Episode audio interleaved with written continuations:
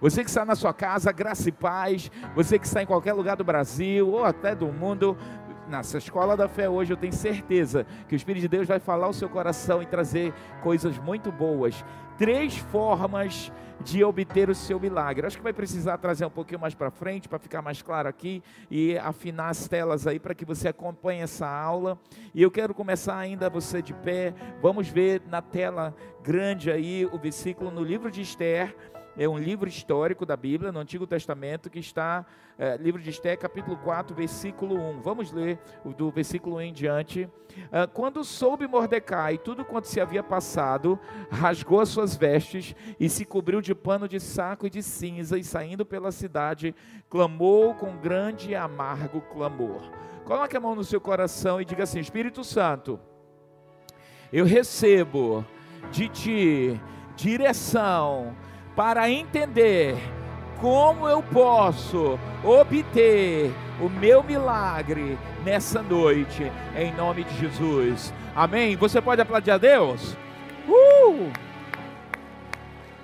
Eu vou continuar, você pode se sentar, eu quero continuar a ler o texto para você, antes de, de de também de ler o texto, eu quero que você entenda essa história. A, a, história da rainha Esté é uma história assim maravilhosa do Antigo Testamento desta mulher que ela temia Deus. Esther para você entender o contexto hoje do milagre de vida, do milagre de provisão, do milagre quando o diabo vem para roubar suas finanças, quando o diabo vem para roubar sua, sua família. Essa história do livro de Esté é uma história assim bem emocionante, bem empolgante. É, eu queria pedir aqui para a apóstola, vem aqui, dá, clareia mais, enquanto eu vou falando aqui, eu quero que você clareie mais aqui para ficar mais isso. Ah, é que eles abriram mais. Então pode deixar, quando eu for falar aqui, eles vão me abrir aqui nessa, nessa sala. Três formas de obter o seu milagre. Tá? E eu vou explicar aqui cada ponto, e esse é o último ponto e um dos mais importantes, mas eu quero que você entenda a história da rainha Esther.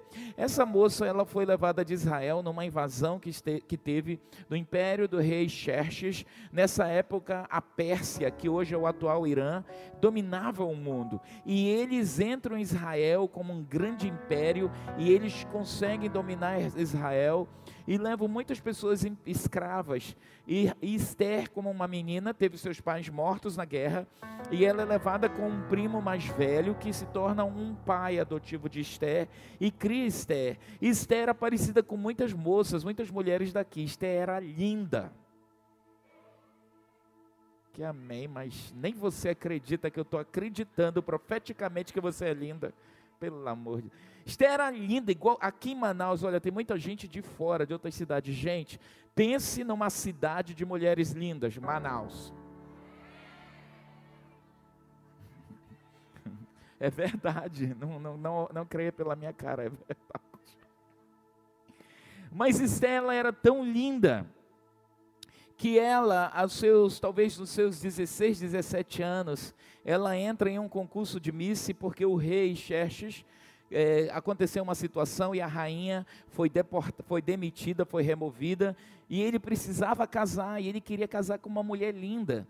Então eles levantaram, saiu por todo o país, eles procuraram as mulheres mais lindas e elas passaram por uma grande seleção, né, um concurso de Miss mesmo. Elas, para você ter uma ideia, aquelas mulheres às vezes passavam dois anos tomando banhos de sais, tomando sauna, é, iam para banheiras com leite de cabra, leite de, de tudo que você puder imaginar, tudo que qualquer mulher ia gostar de fazer. Eu só não entendo porque que uma mulher tinha que ter, ser purificada dois anos. A Caatinga naquela época devia ser muito, muito poderosa, né? Mas elas tinham que ter uma pele macia, tudo, tudo o que você pode imaginar aí, que qualquer mulher gostaria de passar por um spa desse aí da vida. E essa Esther, ela se destaca, movida pela mão de Deus e se torna é a mulher mais linda daquele reino. Você pode aplaudir a Deus? Deixa eu contar aqui para vocês. Eu não disse que aqui é um lugar de muitas mulheres bonitas, nós também temos uma Miss Mundo, que é aqui dessa cidade, que é aqui dessa igreja e faz parte aqui conosco. Eu não disse que aqui só tem mulher bonita? Você pode aplaudir a Deus? Ela ganhou, a Letícia ganhou o concurso alguns dias atrás aí, é Miss Mundo, até foi anunciado nas nossas mídias. Aí, parabéns, Letícia e sua família, essa conquista. Então, Esther foi essa Miss que foi ganha, que, que foi escolhida. E ela se torna rainha ali, e ela entra em todo um projeto ali só, que muitas vezes Satanás está armando planos contra a tua casa, contra a tua família, e você não tem ideia. E nessa mesma época, eu quero que você entenda que a sua história em Deus, ela tem um propósito, que você não é sozinho, que a sua história do que vai acontecer amanhã, Deus sabe o que vai acontecer amanhã. E que muitas vezes Deus se antecipa com coisas na sua vida, que Ele sabe que na linha do tempo da sua vida, na linha do tempo da sua vida, você vai precisar de intervenções lá na frente. Vamos imaginar que nós estamos, você está numa parada onde passa um trem, e você está na frente do trem, fica diferente para você, e o trem está passando aqui, com vários vagões. Pense isso aí, imagine, vários vagões, tu, tu, tu, vai passando. Você está na frente. Na linha do tempo da sua vida, você nasceu, cresceu, é, trabalhou, conquistou, e a linha da vida está passando. Você, cada vagão passa na sua frente, assim é a vida. Como vagão ela vai passando. Só que Deus não está nesse vagão, não está aqui no lugar vendo o vagão aqui no presente. Deus de cima, Ele olha o trem da vida do início ao fim. Por isso que esse momento que você está passando, Deus viu onde começou e Ele vê onde vai terminar. Amém? Sua vida está no controle de Deus. Você pode aplaudir ao Senhor?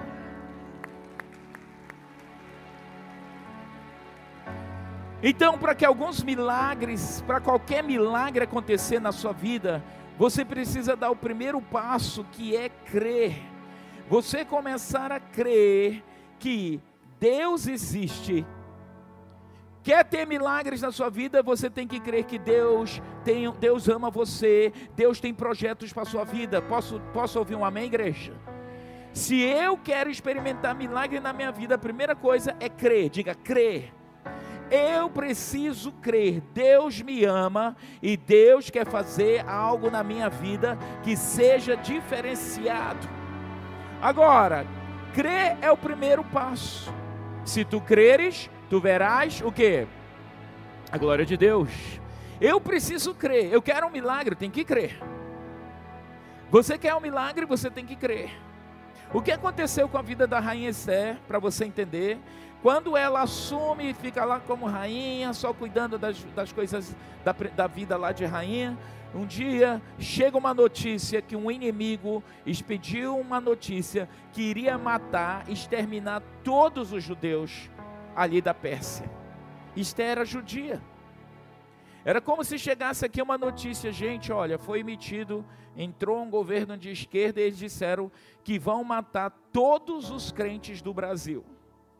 E a lei é: pode matar todos os crentes, e você pode tomar a casa deles, os carros deles, as mansões deles, a casa mais simples, a mais o que tiver. Se tiver um crente do seu lado, mate e tome posse dos bens deles. O que você faria? Ah, você foi desarmado também, tá? Que os, os, os coisas esquerdistas eles tiram as armas do povo. E esse foi um projeto que se estabeleceu. Saiu um decreto, todos os judeus, um povinho. O plano que foi armado da Pérsia, de um dos governantes principais, chamado Amã, foi exterminar os crentes da Pérsia. E ele consegue mover as leis e, e consegue convencer o rei que os crentes, os judeus, eram um povinho e que dava muito trabalho e fazia muito barulho. E o rei, no meio de toda aquela bagunça ali, aquelas coisas de um império, imaginou com tantos povos, autoriza e diz, dia 4 de Purim, ou 14 de Purim, todo que é o mês, um dos meses hebraicos, todos os judeus serão exterminados. Você imagina, sabe aquele teu vizinho invejoso, sabe aquele povo que é doido para pegar o que você tem, quer pegar seus filhos, quer pegar seus bens, quer o seu trabalho, quer sua empresa, quer seus negócios? Gente, foi uma revolução tão grande naquele país. E para os judeus, choro, choro, choro, eles entraram em desespero. Porque eles sabiam que aqueles governos naquela época, eles eram perversos e eles iam matar. Pessoas iam se levantar, imagina, seus filhos vão ser mortos. Imagina você vai ser morto. Imagina você perder tudo. Imagina o massacre que ia ser. Imagina pessoas que odeiam você, o que fariam.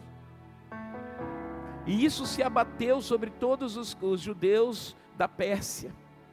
E Esther era uma judia, só que ela era calada. O rei não sabia disso. E o tio dela, esse tio pai, foi chorar lá na beira do palácio.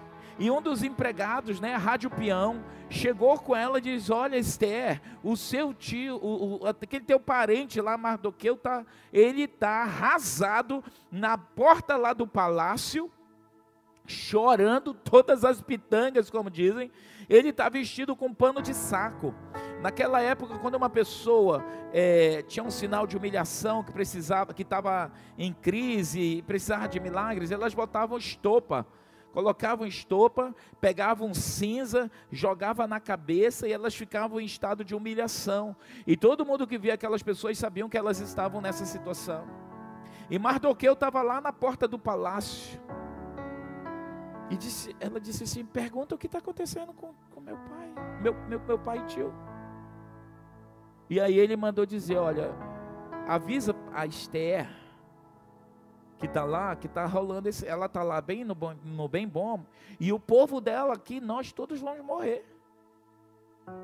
Aí o cara voltou lá e disse: Esté, é o seguinte: saiu uma regra, uma lei, dia 14, vão matar todos os taus do judeu lá, não sei o que lá, não sei o que lá, não sei o que lá, não sei o que lá.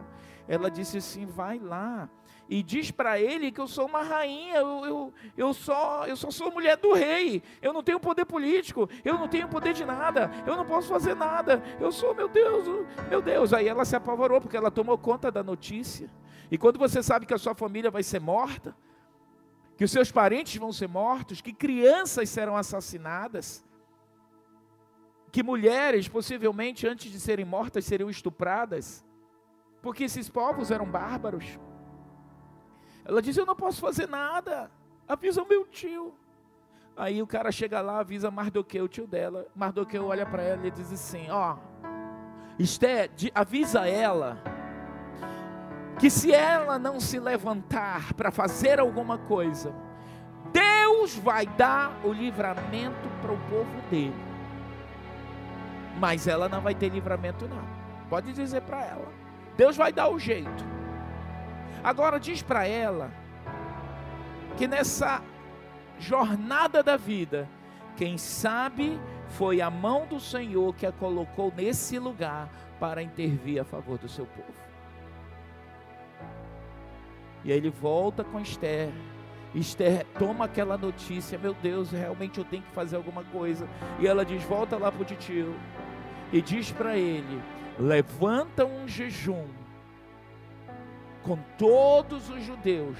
Nós vamos jejuar e Deus vai me dar a direção para o que eu devo fazer. Amém?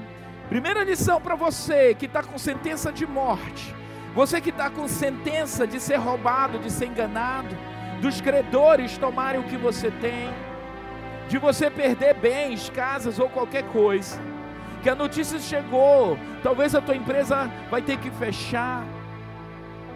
Talvez você não vai ter dinheiro para pagar os empregados. Talvez você está com medo de perder seu carro, seu automóvel.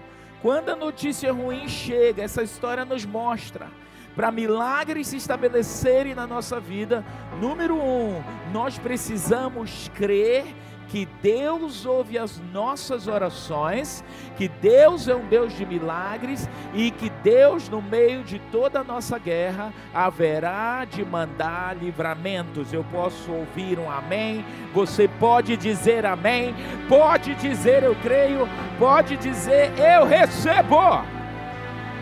Aleluia! Esté age nessa história e ela se levanta e ela levanta um tempo de jejum e oração.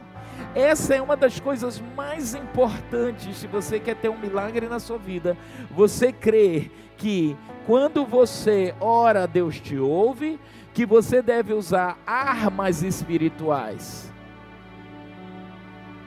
E as nossas armas espirituais aqui são oração, diga oração, jejum, louvor, campanhas você, quando ouve sentenças ruins que vêm sobre você, você tem que ter ações que geram milagres. Você não pode ficar parado, estático, imóvel, catatônico. Meu Deus, não consigo nem me mexer. Não! Você tem que crer que existem armas espirituais. Diante da guerra, Diante do desafio aqui, Esté levanta um jejum. Tinha sentença de morte, tinha perdas. Você que é um homem e uma mulher de Deus, e você quer gerar milagres na sua vida, você tem que saber que uma das armas espirituais que vence é jejum que vence a orar é você se levantar de madrugada, é você se levantar mais cedo, ou você dormir de noite mais tarde, é você colocar o seu relógio para despertar às três da manhã, duas da manhã, cinco da manhã, e ir para o joelho, se não ora de joelho, ora em pé, deitado, rolando, eu não sei, mas orar, porque quem ora vê a mão de Deus gerando milagres, você pode dizer amém? Isso aqui está, crer, está no bojo de tudo isso. O que aconteceu, para resumir a história de Esther? Ela ora, levanta um jejum de três dias. Quantos dias? Três dias sem comer nem beber. Quanto importa para você sua situação? Se você crê que jejum, que oração move a mão de Deus, que oração é uma arma espiritual, que oração consegue mover o mundo do espírito. Você não vai se importar de fechar a boca por uma causa sua? Eu posso ouvir amém? Ai meu Deus, eu não posso ficar sem comer. Pode sim. Sabe quando você passa mal do intestino lá, come alguma coisa estragada, alguma coisa com, é, contaminada, passa, dá diarreia, aí tudo que você cheira passa mal, fica dois, três dias sem comer direito? Quem já viveu isso? Acho que todo mundo. Quem morreu? Levanta a mão. Não morre. Não morre não, gente. Você já viveu coisa pior e não morreu. Quando você estiver, você estabelecer, entender, eu sou responsável por gerar milagres na minha vida. Você vai sair da ideia infantilizada, da ideia de Disneylândia, da ideia do, do, do pó mágico, sei lá, sei lá o que, que vai cair do céu sobre você. Você vai entender, eu preciso ter ações. E uma delas é crer que Deus existe. A Bíblia diz no livro de Hebreus, capítulo 11, vamos ver agora, Hebreus capítulo 11, versículo 6. A Bíblia declara sobre a importância da fé, dos milagres. De fato, sem fé é impossível agradar a Deus, porque é necessário que aquele que se aproxima de Deus creia que Deus existe e que Deus se torna o quê? galardoador, presenteador daqueles que o buscam. Quando nós buscamos a Deus, nós temos que crer que Ele vai me dar o galardão. Galardão é o que? Prêmio. Galardão é o que? Presente. Que eu vou buscar e Ele vai me dar. Eu vou precisar de fé. Diga fé. E a fé é a posse antecipada de minhas bênçãos. O que é fé? Fé é posse antecipada de uma bênção. Escreve aí que vai cair na prova. Fé é a posse, diga posse antecipada da minha bênção. O que, é fé, igreja? Só as mulheres, o que é fé? Só os homens. Só você em casa.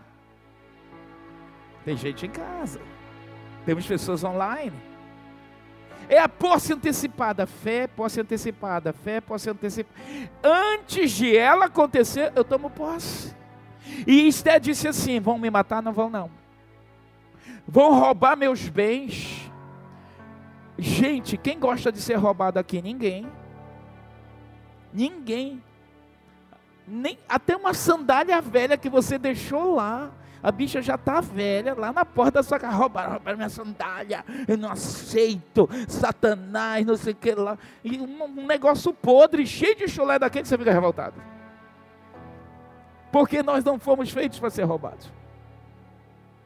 Você quer ver como você fica chateado quando alguém te rouba? Chega no caixa, Senhor, sinto muito, nós não temos 10 centavos. O senhor aceita uma balinha? O que, que você diz? Não, quero meus dois centavos agora. Você não aceita ser enganado. Faz parte, porque Deus nos pôs com a estrutura da verdade. E aqui, quando eu falo sobre fé, que eu tenho que me antecipar, eu vou falar que eu vou olhar para o mundo do espírito e crer que Satanás não vai roubar minha saúde. Eu posso ouvir amém? Quando aquela mulher no livro de Reis, os livros de Reis conta muitas histórias de fé. Quando aquela mulher se deparou com o filho dela morto, garoto saiu para ajudar, para brincar com o pai no campo, o garoto dá um grito, cai ele tem ele tem uma morte súbita. Menino, menino de uns 10 anos, uma morte súbita. O pai era idoso, se tremeu todo quando viu que o garoto estava lá, sai gritando aquela. Imagina, pega o garoto, vem os empregados levaram o menino. Quando chega em casa, a mãe sacode o filho. Imagina a doideira que foi. E aí o garoto está morto, sem sinais vitais nenhum. Ela olha para aquilo ali, no meio da crise. É isso que Deus quer que a gente faça. No meio das nossas crises, a gente não entre com a crise junto. Eu posso ouvir amém, igreja? Ela olhou para aquilo ali, disse para o empregado: leva esse menino para o quarto de cima. Mas o quarto dele aqui, leva lá. Que eu mandei, eu fiz aquela suíte para aquele profeta. Eu não tinha filho, o profeta disse que eu ia ter filho. Agora esse filho morre, pois esse profeta vai ter que fazer esse menino viver. E aí o, o, todo mundo chorando, leva o menino lá, a mulher endoidou. Onde tu vai? Traz o carro, traz a carruagem aqui. Eu vou lá na casa do profeta. Eu vou lá na igreja orar. Eu vou lá buscar alguém para orar. Eu não vou ficar aqui só chorando. Tadinho de mim. Não. A fé, ela diante das circunstâncias vai precisar reagir. Na hora da crise você vai ter que reagir e ela vai, sai correndo, pega, trazem os cavalos, ela entra na carroça, eu vou lá nesse profeta, talvez ela saiu lá chorando, enxugando as lágrimas, meu filho não vai ficar morto. Talvez oração no caminho dela, Deus, ressuscita meu filho. Eu não sei quem ressuscitou, mas o Senhor faz milagres. Talvez o que você precisa fazer é isso. Dá uma de doido. Eu não vou perder essa casa, eu não vou perder esses negócios. O Senhor vai me dar uma direção, o Senhor vai me mostrar. E vem para a igreja orar, meu irmão. Sai do teu, do, do teu conforto. Porque tem horas que o desespero vem para te desestabilizar e você tem que ir contra ele. Você não sabe aquela história de um para um doido tem que ter um doido e meio? E você vai ter que enfrentar. E ela disse: Eu vou lá. Chegou lá, estava chegando, o profeta estava lá em cima do monte. Aí olhou para o empregado: Rapaz, aquela carruagem, mil, essa é aquela mulher ricona lá, né? É aquela que ela fez a suíte lá. Na, é o carro dela, é o carro dela. Você não conhece, você não conhece um, um, um, um carro chique aí? Dá o um nome. Um, aqueles carros bonitos, como é? Meu Deus, dá um carro aí. Né? Um Fusca. Você não conhece um Fusca? Me diz o um nome aqui. Ô Anderson, você trabalha com carro, dá um nome aí. Carro chique, uma Mercedes. Oh, mano, tem coisa melhor. Hã? Ah, meu Deus, Senhor.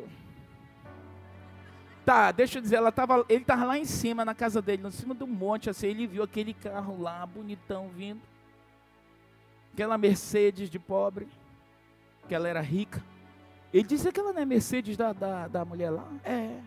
Rapaz, ela está correndo, é. É. Desce ali e pergunta se aconteceu alguma coisa e corre antes dela chegar aqui que eu quero saber. O profeta já ficou preocupado. O profeta, o homem de Deus, ficou com medo. E ele olhou, disse que os cavalos vinham com muita rapidez. E aí o empregado desceu lá, olhou, tudo bem com a senhora? Tudo bem. Quero falar com o profeta. Está tudo bem com a senhora? Tudo bem. Está tudo bem? Ela disse, tudo vai bem, meu filho. Cadê o profeta? Disse, senhora. E correu lá para Cadê? O que aconteceu? Ela está lá fora. E o que, que, foi? Eu disse que está tudo bem. Ela estava com o olho desse tamanho. E ela chega, ele chega. O profeta olha para ela, bebe água. Tudo bem com essa. Diz, tudo vai bem. Ela olha para aquele homem, veja como a fé, o crer, ele tem que fazer parte da sua vida, de que Deus te ama, e que quando você busca respostas em Deus, você vai ter. Você veio nessa igreja hoje, você está ouvindo hoje aqui, você veio, você vai sair daqui com a resposta que você precisa. Mas tire esse espírito de comiseração, de coitadinho de mim. Amém. Cara de Madalena arrependida que minha tem solução. Sem fé você não agrada a Deus. É você pisou o pé ali, aqui tem, aqui esse lugar de milagres. Eu tomo posse dos meus milagres. Ela disse: Olha, seu profeta, eu pedi alguma coisa do senhor, eu pedi filho do senhor. O profeta, é, é, não. E, e ele disse assim: Meu Deus, Deus não está me revelando nada. E a gente, a gente como sacerdote, quando as pessoas trazem causas complicadas para a gente, a gente começa a orar, meu Deus, e agora o que, eu digo? Quero, Senhor, não de Jesus, não vem nada. E ele diz assim, Deus não está me revelando nada, moça. Ele diz, pois eu quero dizer, meu filho está morto lá na cama. Eu não pedi milagre do Senhor. Eu estava na minha casa, o Senhor foi visitar a minha casa. Eu vi que o Senhor atravessava o tempo inteiro ali a nossa província, a nossa cidade. Eu fiz para o senhor uma suíte. E naquele dia o senhor entrou na minha casa, olhou para mim e disse: De hoje a um ano Deus vai lhe dar um filho. Eu não lhe pedi filho. Mas já que o menino veio, eu fiquei feliz demais. Faz dez anos agora o menino está morto lá. Pois o senhor que, que me deu o filho, vá lá, porque o senhor vai ressuscitar meu filho. O profeta, sim senhora. Você está entendendo a ousadia daquela mulher? Você não vai ver ninguém que experimentou milagres de Deus no coitadismo. E quando você os vir, são poucos. Um era um tetraplégico, é um desses. Jesus chegou com ele. Tu quer o quê? Disse, eu não sei. Eu estou aqui 40 anos, só mexo o pescoço. Quando o anjo vem, as, mexe as águas do, do poço de Betesda, quem, quem pulava primeiro na água era curado, era um negócio sobrenatural. Ele disse, por que você não pula? Não tem ninguém para me ajudar. E quando alguém me ajuda, 10 mil já pularam na minha frente. Você crê? Ele disse, nem sei se eu posso. Jesus falando com ele. E Jesus viu que aquele homem estava ali no sol, na chuva, tetraplégico. Jesus teve misericórdia dele. Mas eu quero dizer para você, você que está saudável, você que está bem, que você não é aquele tetraplégico, paraplégico, tetraplégico, que for. Você pode usar armas espirituais da fé. E ele, ela diz: Bora na minha Mercedes, que é mais rápido lá para curar meu filho. Ela entra no carro, chega lá. Eu acho que o profeta foi no meio do caminho, já orando também, clamando a Deus e a tudo. E ele chega lá, ele ora naquela criança e aquela criança ressuscita. Você pode aplaudir a Deus?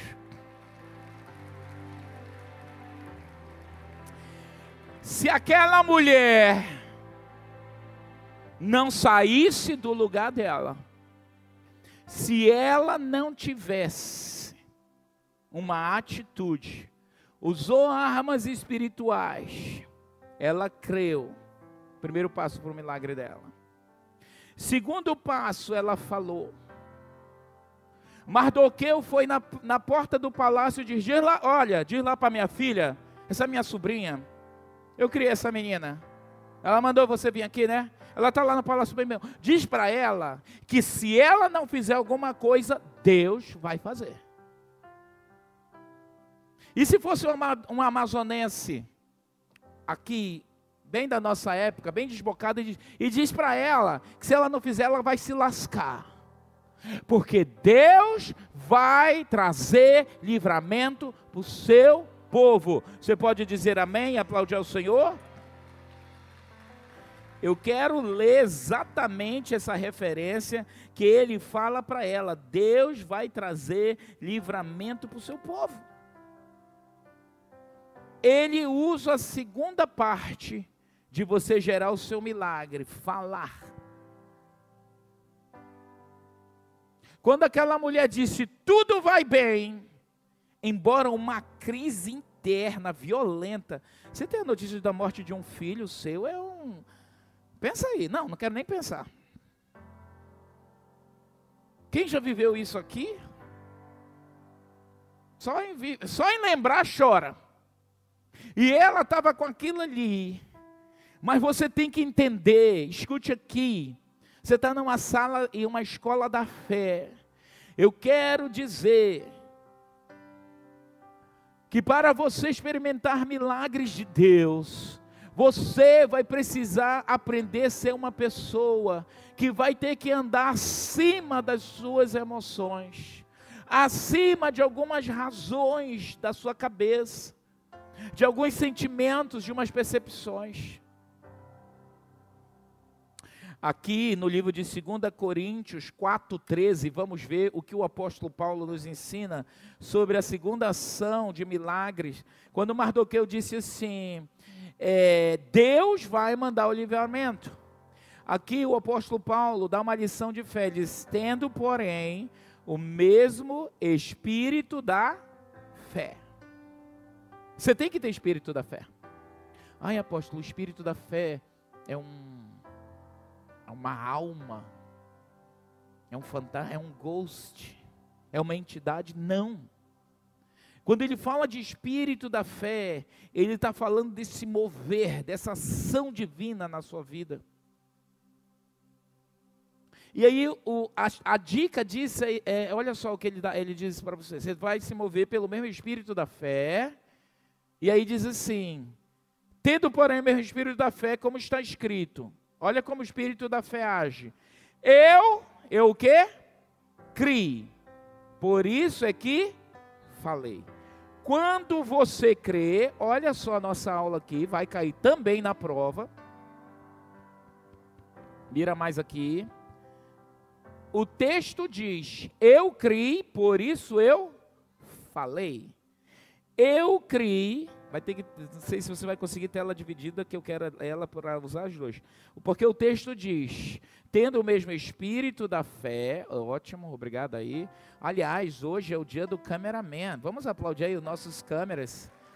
É uma turma de jovens uma turma de jovens estão aqui, tudo que é reunião, trabalho. Você pensa que só chegar ali, hoje um dos jovens, o, chefe aí dos cameramen, o Paulo, ele disse, ele postou uma imagem assim, disse, olha, quando a gente pega a câmera, já viu o ângulo, já viu luz, já viu o alinhamento, já viu isso, já viu aquilo. Já... Tá pensando que é só pegar, olhar e filmar? Não, e é verdade, é um trabalho difícil.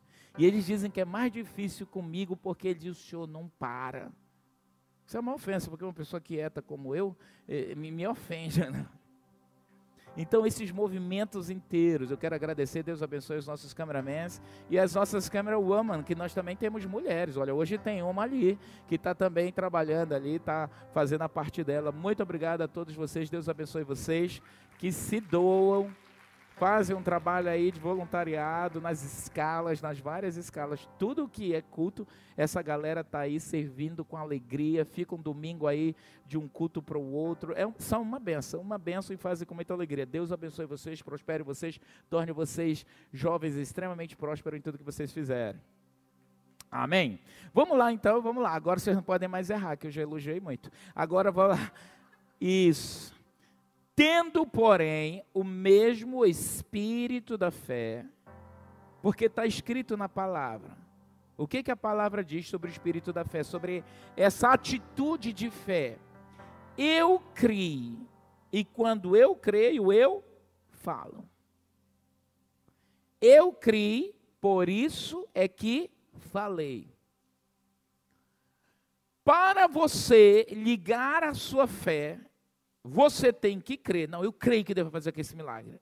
Dois, Senhor, eu tomo posse do meu milagre. Eu sei que o Senhor vai me dar a provisão que eu preciso. Senhor, eu sei que um dia o Senhor vai abrir portas e eu vou morar naquele lugar. Senhor, eu sei que um dia eu vou chegar nessa igreja com o meu automóvel. Amém. Senhor, um dia eu sei que eu vou chegar, eu tenho, já tenho esse automóvel, mas eu quero um outro. Senhor, eu, eu sei que um dia eu vou vir do trabalho e vou me encontrar, vou vir no meu automóvel, e a minha mulher vai vir no automóvel dela, e o meu filho vai vir no automóvel dele, e a minha filha mais velha no dela. É tu? Amém. Ai, rapaz, não peguei tanto carro. Continua no ônibus, meu irmão. Quando a gente tem um espírito pessimista, não vai dar certo, não, não tem dinheiro nem para pagar o ônibus. Essa mente de escravo vai sair de você. Amém? Você está num lugar que te inspira a crescer. Esse lugar aqui é lugar de milagres, é atmosfera de bênção. Você veio para esse lugar.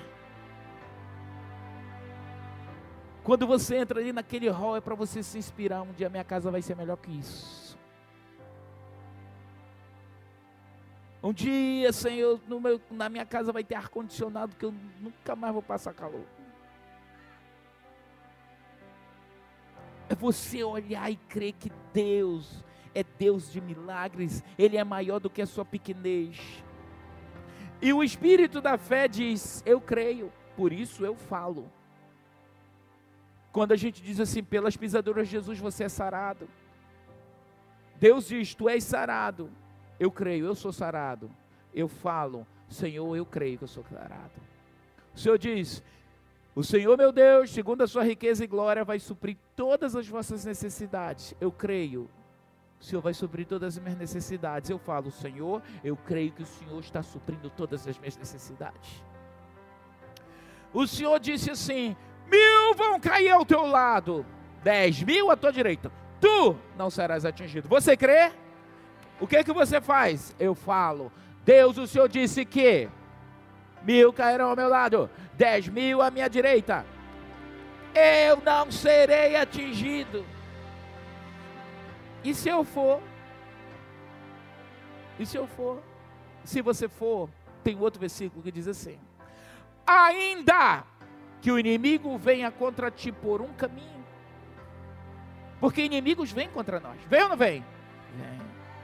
Vem. Inimigos vêm.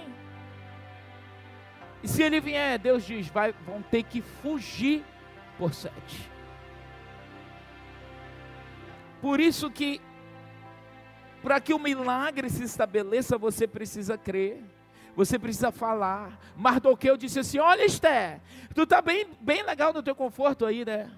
Pois eu quero te dizer, olha, como é que ele estava lá? Ele estava humilhado, de pano de saco, chorando, em jejum, orando. Ele cria no milagre, por isso que ele tomou ações de fé. Então, Mardoqueu nos ensina assim: quando a gente tem sentenças de morte, a gente se humilha, a gente desce do salto. Diga amém. Olhe para essa belezura do seu lado e diga: desce do salto. Tem horas que você vai ter que descer do salto. Deus, Deus não quer que eu viva essa humilhação. E se Deus quiser? Se precisar abater algumas coisas em você, vai ser abatido. Não tem para onde correr. Diga para a pessoa ao seu lado aí, não tem para correr não. Diga, para três pessoas. Eu quero dizer para você que está na sua casa, não tem. Não tem para onde se correr. Tem horas que a Bíblia diz que Deus, ele abate os soberbos. Tem horas que Deus diz, ele abate o soberbo. Às vezes a gente está muito soberbinho, Deus diz, Ei, deixa eu baixar um pouco a tua Você diz, faz, ó, renova-me, Senhor, bota em mim um novo coração. Está soberbo que só, está pisando no marido está esculhambando com a esposa. Porque tudo que há dentro do meu coração necessita mais de te Aí Deus diz: É, você está humilhando muito o seu marido com suas ações.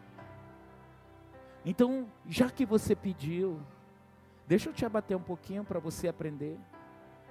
Você que está um cavalo com a sua esposa, você vai virar agora um pônei. Quando você canta, vamos lá. Renova-me. Eu vou lançar um CD de músicas gospel. E eu, é porque minha voz não está muito boa hoje, eu quero que os irmãos orem por mim. Mas às vezes, nós passamos por circunstâncias e desafios que Deus também nos testa. Você vai ser testado na sua fé. Amadinho, fofura, deixa eu te dizer, você vai ser provada. Para você ficar melhor na vida e crescer mais em Deus, Deus vai permitir provações. Vai vir lixa Sabe quando a lixa passa assim num ferro, numa madeira para tirar espinho, espeto? Aí vem a lixa. E lixa. Deus usa lixas para nos refinar. Às vezes a lixa é tua mulher.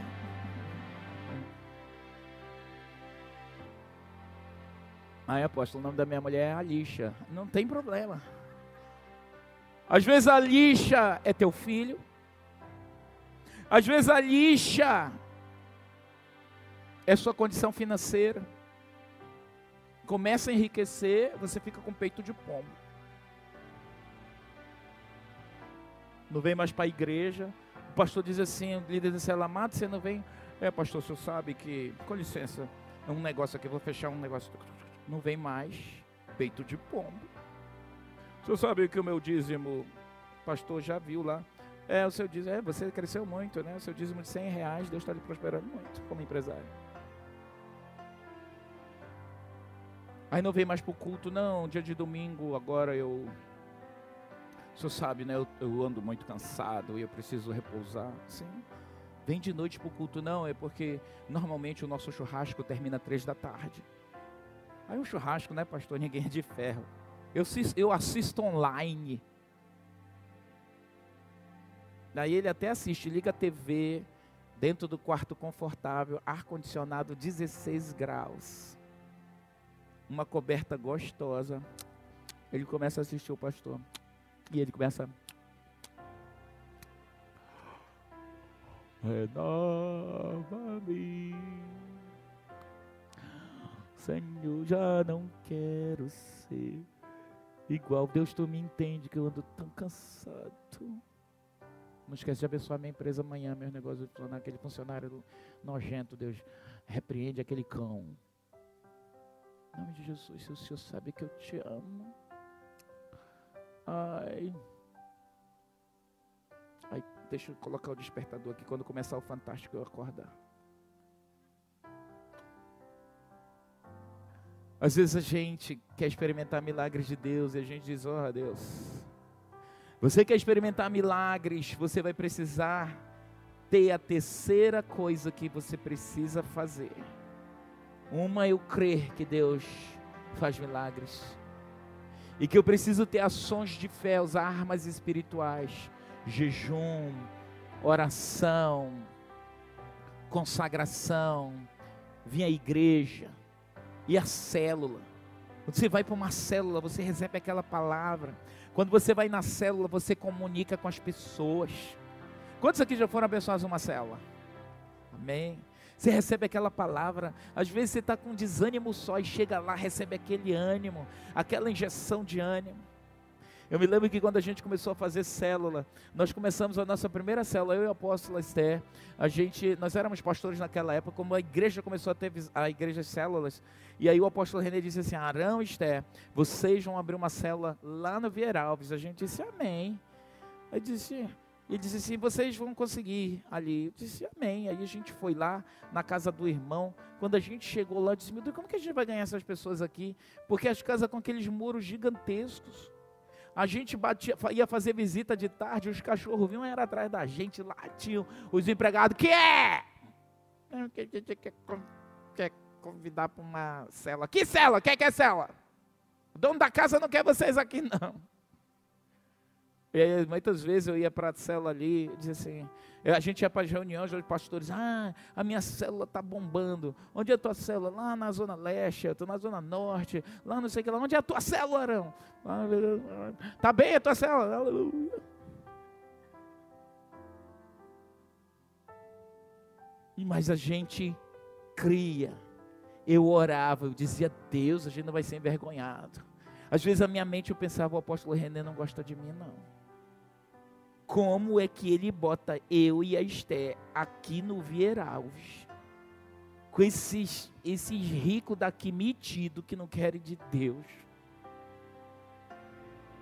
E aí tinha umas pessoas na célula que iam, tinha um irmão que eu tinha tanta raiva dele, mas eu tinha que ser evangélico. Porque, irmãos, olha essa sem vergonha isso. Ele chegava na célula, vinha todo bonitão, né? Ele era médico, todo, ele e a esposa dele, lindo casal, e dois filhos, ainda vem com a namorada do filho, da, a, a namorada trazer o filho. Vinha, vinha aquela coisa, família bonita, dizer, hoje a célula enche, que só vinha ele, eu e Esté e eles. Só que ele chegava e dizia assim, meu irmãozinho, eu só vim dizer para você que eu não vou ficar na célula hoje. Gente, eu não sei que prazer ele tinha eu não, sei, eu não posso falar o nome do Dr. Joed porque é uma quebra de ética. Mas aquele, ele chegava lá. Eles podem estar em casa assistindo, ele está com muita raiva de mim. Mas eu já tive muita raiva dele. Não é sobre vingança, é sobre testemunho que eu estou falando isso aqui. Eu disse, meu irmãozinho, eu só vim dizer que não. E ele, toda quinta-feira, ele tinha festa. Você tem, líder disse, você já viu que toda quinta-feira tem alguns discípulos que tem festa, mãe morre, filho adoece, interna não sei quem lá. Não é verdade? Todo dia de célula, meu líder, te amo. Meu líder, o senhor sabe, sabe o que aconteceu? Eu gripei, estou com Covid, estou internado aqui no Delfina. No outro dia está na praia. Aí a gente tinha que manter o foco. E o que eu e Steph fizemos? Nós nunca desistimos. Porque quem nos botou lá, quando você tem um chamado de Deus, escuta. Não é sobre as pessoas responderem ou não, é você permanecer no que Deus te chamou. Porque Deus, quando te chama, Ele chama você para uma missão específica sobre você. Se as pessoas não estão respondendo você, problema é delas. Faça o que você tem que fazer.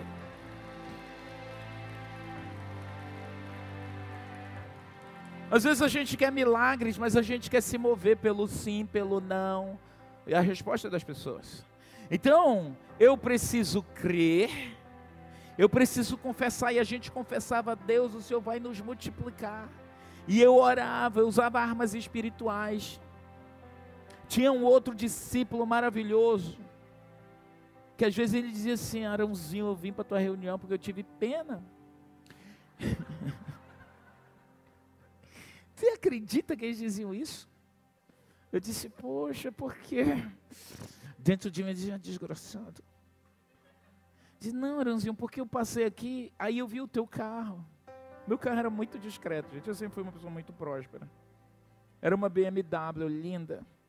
Uma Brasília muito velha. Linda.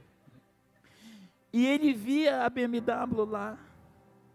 E ele dizia assim: ah, o Arãozinho está sozinho aí, eu vou parar. Aí ele vinha, ficava ali 15, 20 minutos. Arão, amanhã eu tenho que trabalhar. Ele é empresária, amanhã eu tenho que trabalhar. Dizia, poxa, meu irmão, fica aqui. Mas eu não desisti, um dia orando sobre isso, porque Deus tinha uma promessa para nós. E usando as armas espirituais, eu cria no milagre, na promessa, mesmo que ninguém respondesse. E o que aconteceu? No meio da oração, Deus disse para mim: bota a célula na casa dele. Disse, hum. Aí eu cheguei com esse empresário e disse: Olha, Deus disse que é para eu ir fazer a célula na sua casa. Na minha? Na sua casa. Isso é uma ordem de Deus para mim. O Arãozinho, meu amor, meu amado, meu amadinho. Ele era assim, todo carinhoso. Meu filho, olha, Arão, não dá, porque eu chego da empresa 8 horas. Eu disse: não tem problema, você abre a garagem, eu fico na tua garagem, que a tua garagem é grande. Você deixa, manda a tua empregada colocar as cadeiras lá fora. Você chega às 8 horas, 8 e 15, a célula começa às 7 e meia. No meio da célula você entra, mas já é na sua casa. Não dá certo, isso não dá, meu irmão. Deus falou para mim na oração. Quando você está crendo num milagre, você tem que usar as armas espirituais para ouvir a voz de Deus. Você está aqui hoje, Deus está falando com você através de mim. Você veio para o lugar certo, você está se renovando, você está assistindo agora, você que é membro online dessa igreja, você está assim, meu Deus, é isso. Você está na frente de uma TV, você não está assistindo Guns N' Roses, endemoniado. No show ontem, esses caras encapetados. Um monte de gente saiu daquele show cheio de demônios. Porque eles invocam demônios. Depois eles não sabem porque a vida deles está desgraçada. Você vem para a igreja, para um culto desse, você sai na paz. Sai ou não sai? Você sai com respostas. Você diz, meu Deus, que bem, você dorme melhor. Vai ouvir um rock daquele cheio de capiroto, você não você tem pesadelo. Milhares de pessoas curtindo. O que houve nessa cidade ontem foi um show de adoradores de demônios. Vá e veja o que eles fizeram. Ai, eu fui, apóstolo. Vá se limpar, que você está cheio de capiroto. As pessoas vão para esses lugares Aí elas querem que milagres aconteçam. Não faz, não é assim. Você vem para um lugar como esse, você está alimentando o seu crer, a sua fé. E eu estou te dizendo: olha, você crê, crê. Agora comece a profetizar seu milagre. Deus, eu creio que o Senhor vai, eu vou vencer. Minha empresa eu não vou perder. O Senhor vai me dar uma ideia inteligente. Por exemplo, Deuteronômio 8, coloca aí, Deuteronômio 8, 18. Deus diz assim: que Ele que nos dá habilidade, inteligência, capacidade para adquirirmos riquezas. Está aí Deus, porque Deus é Ele que te dá força para adquirir o que? Riquezas. Aí você crê nessa palavra? Creio, eu creio. Vai me dar força. Coloca na a NVI daí, tá aí. Pois é Deus que te dá capacidade para você produzir riquezas. Talvez você seja como aquela senhora americana, eu vi esse testemunho dela falando. Ela assistindo um culto online na TV dela. E ela viu o pastor falar sobre missões, ela disse: Senhor, eu sou uma aposentada. Eu queria tanto poder ajudar a tua obra, eu amo a tua obra, mas eu, meu, a aposentadoria só dá para aquelas coisas ali básicas. E ela disse: Senhor, o Senhor é Deus que dá poder para adquirir riquezas, o que o Senhor pode fazer? E ela começou a orar, começou a crer. E ela começou a falar: o Senhor dá poder para adquirir riqueza, como que o Senhor vai fazer? Um dia ela estava cultivando lá, cuidando do jardim dela, o quintalzinho dela lá. Ela aposentada. Aí ela viu lá no fundo do quintal uma flor. Ela disse: Eu não plantei isso aqui. Que flor linda. Essa flor nasceu aqui. Aí ela achou tão interessante que ela fotografou. E disse: Eu vou lá naquela botânica da cidade. Aí chegou lá, o carro botânico estava, né, uma, uma, uma, uma floricultura grande. Ele disse, ela disse assim, moço, você conhece essa flor? Aí pegou lá, ele disse, não, que coisa esquisita, diferente. Ela disse, pois é, eu vou trazer, eu posso trazer uma amostra só para você? Disse, ele disse, traga. Aí ela pegou lá, colheu. Ele disse: Não existe essa flor. Fotografou. Eu vou pesquisar. Nunca vi. A senhora vem semana que vem aqui? Vem. Ela chegou lá na outra semana, ela orou. Chegou lá, e aí, tem alguma novidade?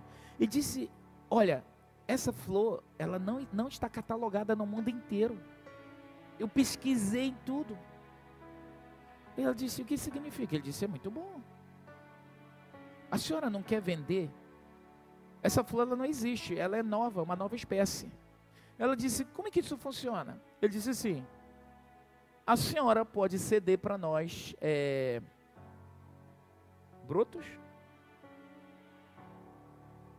Como é o nome? Como se diz em português? pode ceder esse negócio, né? E ele disse assim: A senhora vai ganhar royalties se ela der certo.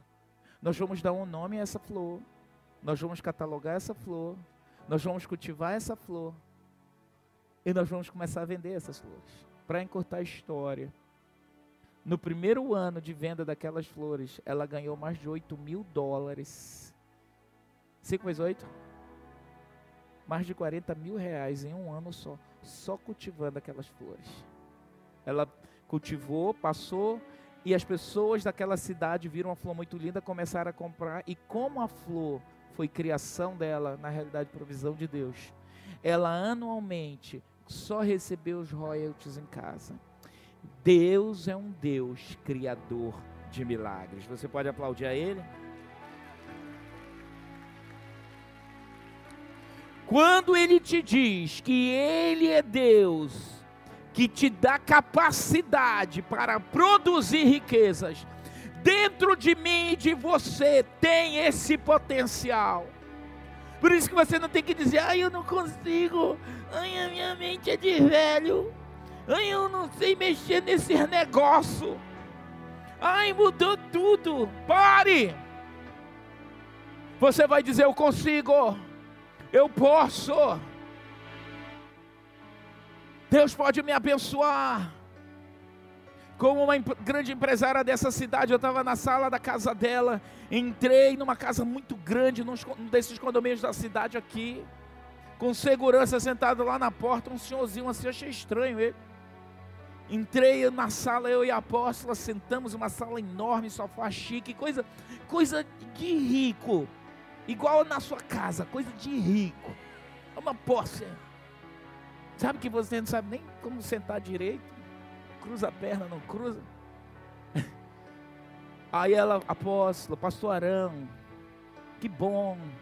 Aí começamos a conversar, ela disse assim: o senhor nem sabe da minha história. O senhor está vendo essa casa bonitinha aqui, mas eu criei em Deus. Um dia eu morava no interior, lá do Pará, interior do interior. Eu disse: como? É, eu não sou aqui de Manaus, não. O senhor sabe aquele interior tal lá do Pará? Eu disse, sei. Morava no interior do interior. Um dia minha tia disse assim, foi na casa da minha mãe e disse para minha mãe, fulana, eu vou para Manaus. Eu consegui um emprego lá de empregada doméstica e eu, aqui eu não fico. E ela disse, sabe o que eu fiz, apóstolo? Eu pulei na canoa, tia, deixa eu ir com a senhora, mãe, deixa eu ir. Ela disse, minha filha, você vai só para ficar eu, sua irmã, sua irmã. Mãe, em nome de Jesus, deixa eu ir. Não tem nada nessa cidade. Deixa eu ir. A mãe dela, uma lágrima rolou. Eu disse: Vai, minha filha. Vai para a cidade, arruma um emprego lá. E ela veio.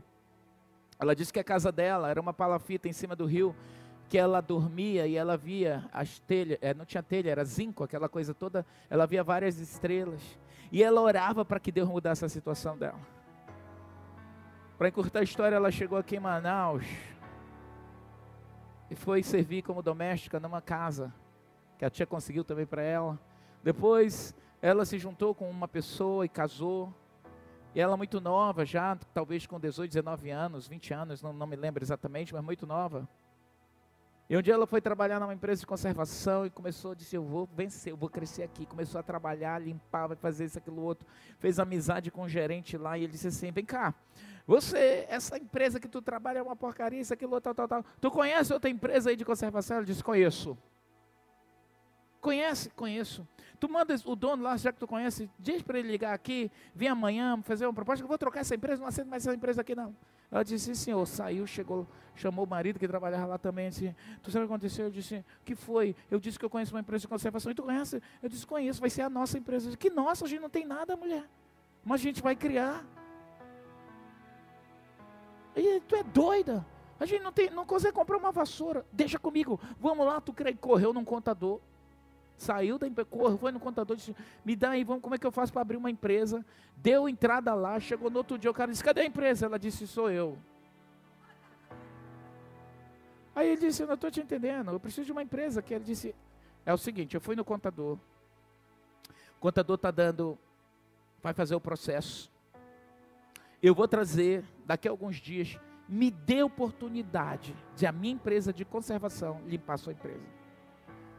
Só você e seu marido. O senhor me dê essa oportunidade.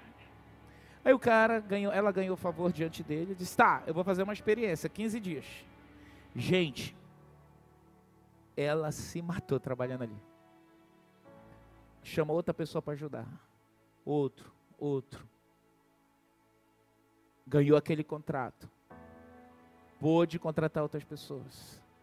A empresa cresceu e se tornou uma grande empresa de conservação nessa cidade. Você pode aplaudir o Senhor? Ela creu que Deus podia abrir uma porta. Ela falou e ela teve essa última coisa que eu quero te falar aqui. Ela teve. Teve o que, igreja? Ação. Você tem que agir para o seu milagre acontecer. Esté disse: Eu vou levantar um jejum. Manda todo mundo jejuar. Quando o povo estava fugiu do Egito, você vai lembrar aqui comigo. Estava aquele povo todo fugindo do faraó. Chegaram na, na beira do mar, não tinha mais para onde correr. E a Bíblia diz que lá vinham os cavaleiros e faraó, tudo doido para matar eles, que eles tinham fugido, tinham se arrependido de ter liberado os hebreus e todo mundo doido, e eles, eles meu Deus, eles vão matar nossos filhos, nossos escreviam, eles descendo os montes longe. E Moisés disse: Meu Deus, e agora? Deus, Deus, Deus, vai matar todo mundo. Deus disse assim: Moisés, por que tu clamas a mim? Ordene ao povo que marche. Tem horas que não é clamor, não. Tem horas que é ação. Eu posso ouvir amém? É ação. É ação que vai abrir portas. É ação. Você, é você parar de ficar só em casa chorando. Haja. Negocie. Vá a credores. Diga, meu amigo, eu não tenho como te pagar, não. Eu não tenho como te pagar nada. Inclusive, eu preciso que você me faça um outro empréstimo até. Se Deus te deu a ideia. Se você tiver que vender alguma coisa, venda. Tenha medo de bens, bens vêm, vão. Ai, mas eu amo tanto. Só não fique sem casa. Porque a sua casa é a sua cobertura e lugar de refúgio. Ninguém vende casa própria para pagar dívida. Nem a lei permite que tirem sua casa própria se você ficar sem teto, para não ficar sem teto. Eu já vi gente fazer isso. Agora eu vou te dizer uma coisa. A ação gera o seu milagre. Mas ela está conectada a esse processo, porque você pode ter ação, mas não orou, vai dar errado. Você pode ter ação e falar um monte de besteira, vai dar errado. Tem que ter uma sincronia. Você tem que ter um tempo que ora diante de Deus. Esté, a rainha Esté orou. Sabe o que aconteceu? Deus reverteu tudo. A oração move, jejum. Você está com sentença de morte, jejue, feche a boca. Porque tinha uma sentença: olha, vão matar as mulheres, vão matar os homens, vão entrar nas casas de vocês e vão se apossar. Ela disse: Isso não, eu creio num Deus de milagres. E disse: Levanta jejum de três dias. Ela começou a confessar o livramento. A história é muito linda, não dá para eu te falar toda aqui. Eu sei que aquele decreto não foi removido. Eles conseguiram, ela conseguiu convencer o rei Eles criaram uma estratégia, eles, Rainha Esté teve uma ação inteligentíssima. Por isso que mulher inteligente, mulher sábia, não passa puro. Mulheres sábias não passam apuro. Você pode passar alguns perrengues, mas o teu destino não é perrengue. O teu destino é provisão e honra diante de Deus. A Bíblia diz que a mulher sábia, essa será honrada. O inimigo que fez o decreto lá ruim, que ia matar todos os judeus, ela te convidou ele para um jantar. Ela chegou com o rei Artaxerxes e disse assim: Meu amor, eu estou com tanta saudade de você. Ela foi bem sedutora, que o cara estava mais de 40 dias sem, sem, sem ir para cama com ela. Acho que ela foi com um decote daquele assim. Ele olhou, meu Deus, que mulher linda ela. Aí ele, Pede-me tudo o que tu queres, ela. Bota aqui a câmera, abençoado. Joga em mim essa câmera. Ligado, meu amado. Hoje é teu dia, fica ligado. Ela bota o dedo na boca e diz assim: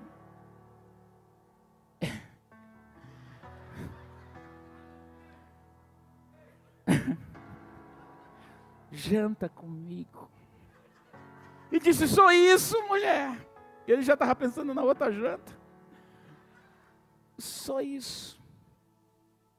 Mas ela olhou assim: chama o Amã, que foi o traíra. O rei não sabia de nada. Chama. Ele disse: só isso, só, é, eu só quero você e ele é meu convidado especial. Ela montou o esquema.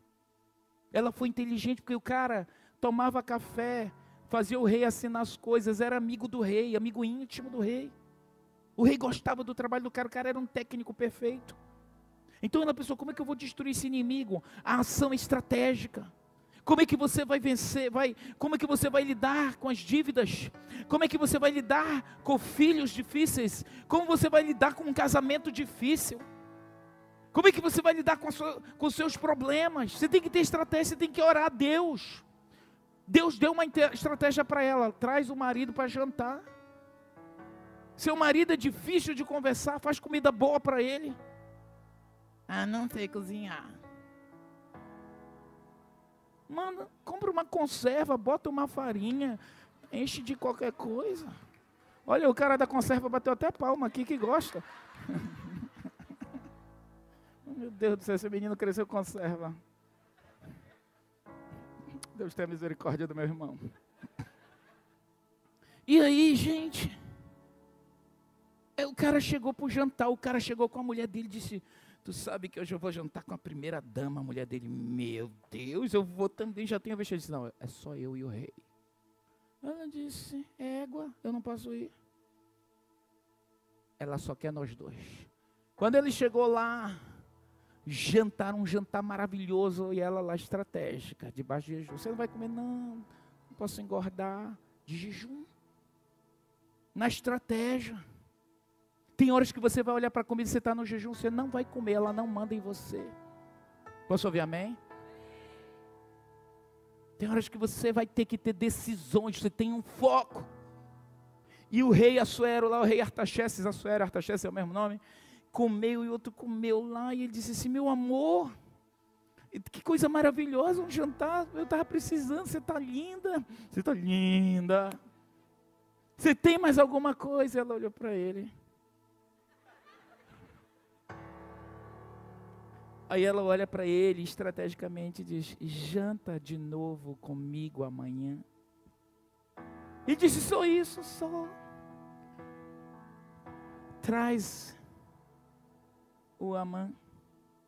E ele, eu, primeira dama, é, vem de novo. Gosto tanto de vocês apreciar o meu jantar. Sim, venham de novo. Ela olha para o açoeiro, deve ter feito. Te quero.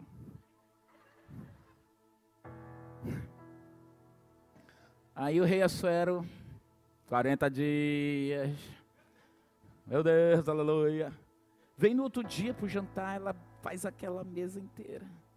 Ele diz: Esther, tu já está me enrolando. O que é que você, eu sei que tu não está dando esse jantar à toa. Aí ela, como uma mulher sábia e parecida com muitas aqui, uma lágrima básica desce aqui. Ah, elas fazem isso. Aí desce outra aqui. Ele disse, Estel, o que está vendo? Ela pega o lenço, mulher educada, né? Não sei nem como dizer. Aí a mãe olha assim, que meu Deus, primeira dama, o que está acontecendo, rainha? Uh, eu só queria viver. Viver como? Querem me matar. Como, Esther? Que conversa? Tem um plano para me matar. E a mãe começa a abrir o olho. Tem um plano. O rei, quem quer matar você? Esther? Você é minha esposa. Você é rainha. Ele fez um plano para matar a mim e ao meu povo. O rei Assuero olhou. Como é que é essa história?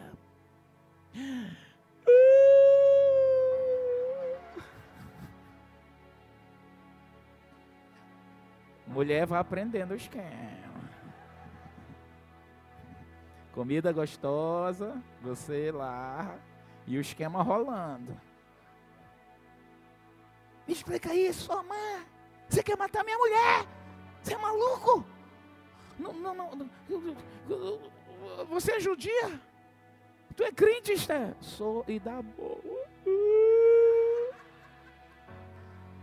Aí o rei, que não era burro, entendeu tudo. Sairado, sabe quando você perde o melhor funcionário? Quando você se decepciona com a pessoa que você jamais imaginava? E diz: Eu quero mais ouvir, eu não acredito. Aí saiu para fora do palácio. Quando ele saiu para a varanda do palácio, esse Amã olhou para Esther e disse: Tenha misericórdia, eu não sabia. Eu não sabia que você era judia. Eu não queria matar você. Eu não, não vou isso. Por favor, Esther. O rei vai fazer alguma coisa. Aí ele tropeça, cai no pé dela lá, por favor. Quando o rei entra, ele está lá abraçado na perna dela. E o texto diz: Rapaz, você quer possuir minha mulher aqui na minha frente? Você é maluca. Aí os guardas já entraram, levaram ele. Foi preso e enforcado. Ela disse: Você vai tirar esse decreto? Ele disse: Esther, quando um rei persa faz um decreto, não pode remover. O decreto de morte sobre o teu povo vai continuar. Já estudamos tudo, depois que eles conversaram, estudaram, analisaram. Não tem como eu remover esse decreto. Tem como eu fazer um outro decreto, Esther. Que o teu povo se defenda de quem quiser matá-los. E assim aconteceu foi estabelecido que quem quisesse no dia 14 destruir os judeus, os judeus podiam pegar armas e matar quem quisesse matá-los. O que, que isso significa? Uma ação. Quando a sentença mal vem sobre você, você não tem que se acanhar a ela. Você vai ter que ir contra ela. Quando a sentença de morte vem contra um ladrão quer te pegar, qual é a reação imediata das pessoas? É reagir. Mas se você está num páreo que você sabe que consegue, você vai enfrentar.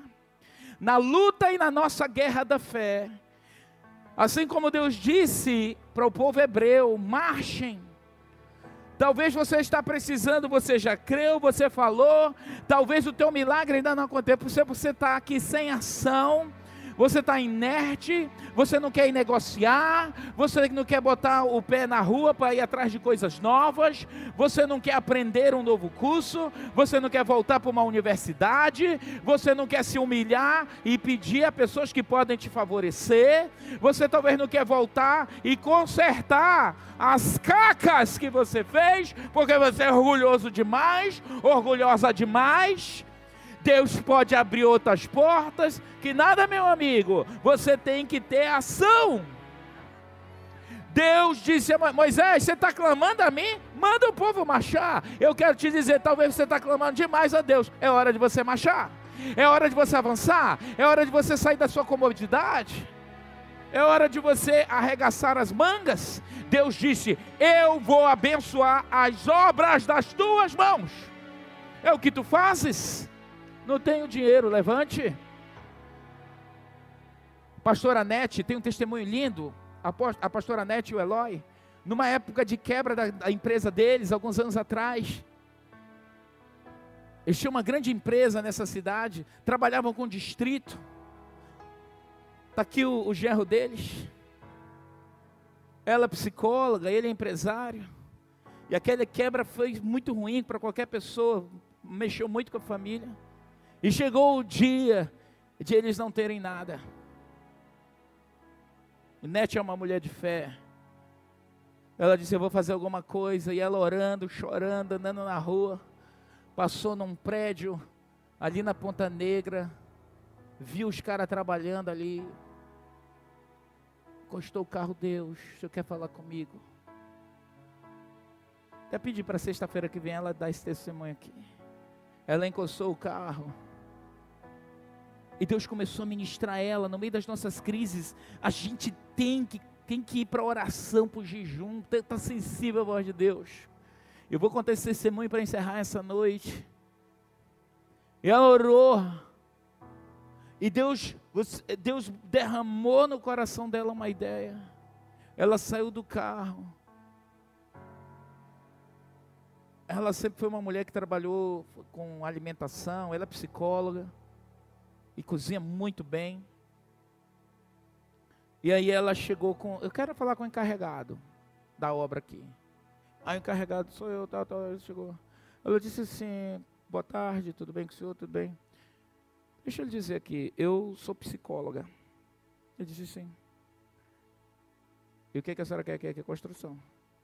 Então, moço, é o seguinte, eu estou fazendo uma pesquisa, uma, uma tese aí que eu estou levantando, sei que lá, como psicólogo, e eu queria ver o comportamento do trabalhador aqui no horário da refeição, porque o trabalho deles é muito isso, aquilo, tal, tal, tal, tal, tal. E aí o que, que eu preciso fazer? Eu não quero que eles saibam que eu sou psicóloga. Então eu quero que você me autorize a montar uma banca aqui de lanche. E durante o período que eles vêm, eu vou trazer uma pessoa, um empregado, o um marido, e ele vai despachar, a gente vai estar trabalhando, mas eu vou estar aqui na minha pesquisa, mostrou lá o CRP dela, do Conselho de Psicologia, e eu vou estar fazendo a pesquisa, eles não podem saber. Então é uma pesquisa discreta. Blá, blá, blá, o cara disse, ah, tá legal. Mas você vai trazer comida aqui? É, moço, eu preciso, senão eu não vou. O senhor tem que me ajudar, eu tenho que fazer essa pesquisa. O cara tá bem. Aí ela mostrou lá, no outro dia, a Nete chega com uma banca de comida.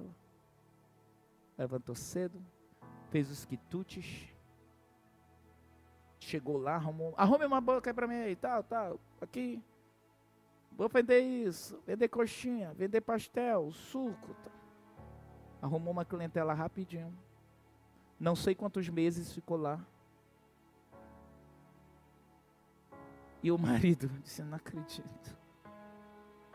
E ela fazendo a pesquisa dela, o comportamento dos.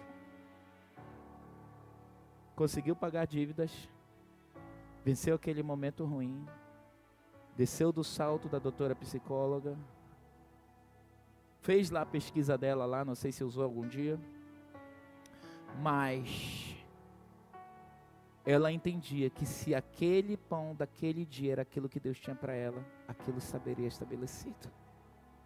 Está aqui, linda, rica, maravilhosa aí, dona de clínica, fazendo e tocando barco. Deus é um Deus que abre portas para nós. No dia da nossa crise, a gente tem que estar de ouvidos abertos. Crer. Se eu quero o meu milagre, eu preciso crer que Ele faz. Eu preciso confessar. Eu preciso ter ação. Fique de pé, igreja. Em nome de Jesus. Levanta suas mãos para os céus nesse instante.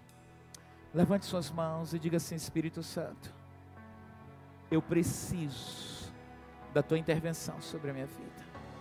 Ore pelo seu milagre, a sua ação aí, a palavra que você recebeu essa noite, aquilo que o Espírito Santo ministrou ao seu coração. E você vai dizer: Deus, eu vou sair daqui essa noite com a tua porção de inspiração no meu coração. Diga eu creio em milagres. Diga eu creio em milagres. Diga eu vou ter ações, meu Deus, de fé. Se eu precisar passar pelo vale, eu vou passar dando glórias ao teu nome. Eu vou ter ações de fé, eu vou sair do meu canto, do meu choro, do meu cantinho, do meu coitadismo. O Senhor não tem aliança com coitadismo, porque o Senhor disse que é para eu avançar. Diga-se, me dê sabedoria, me dê graça. Eu decido crer, falar e agir. Agora pegue a ceia que você tem. Abra essa ceia.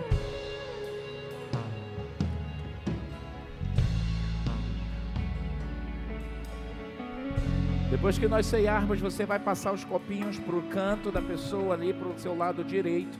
E uma pessoa vai recolher os vasinhos. Levante a ceia. Feche os seus olhos, baixe sua cabeça e feche os seus olhos. Diga assim: Eu creio. Eu quero ouvir sua voz, igreja, você na sua casa também. Diga: Eu creio que tu és um Deus de milagres, que tu abres portas. Eu confesso e eu profetizo a minha bênção. Eu creio que os meus milagres se estabelecerão. Eu confessarei, eu falarei todos os dias a minha bênção.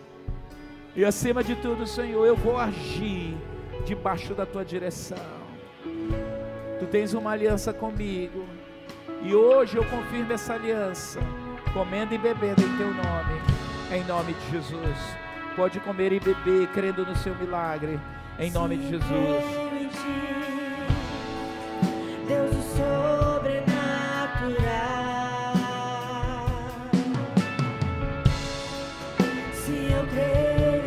Eu quero te abençoar e declarar que a vida de Deus sobre ti se estabelecerá.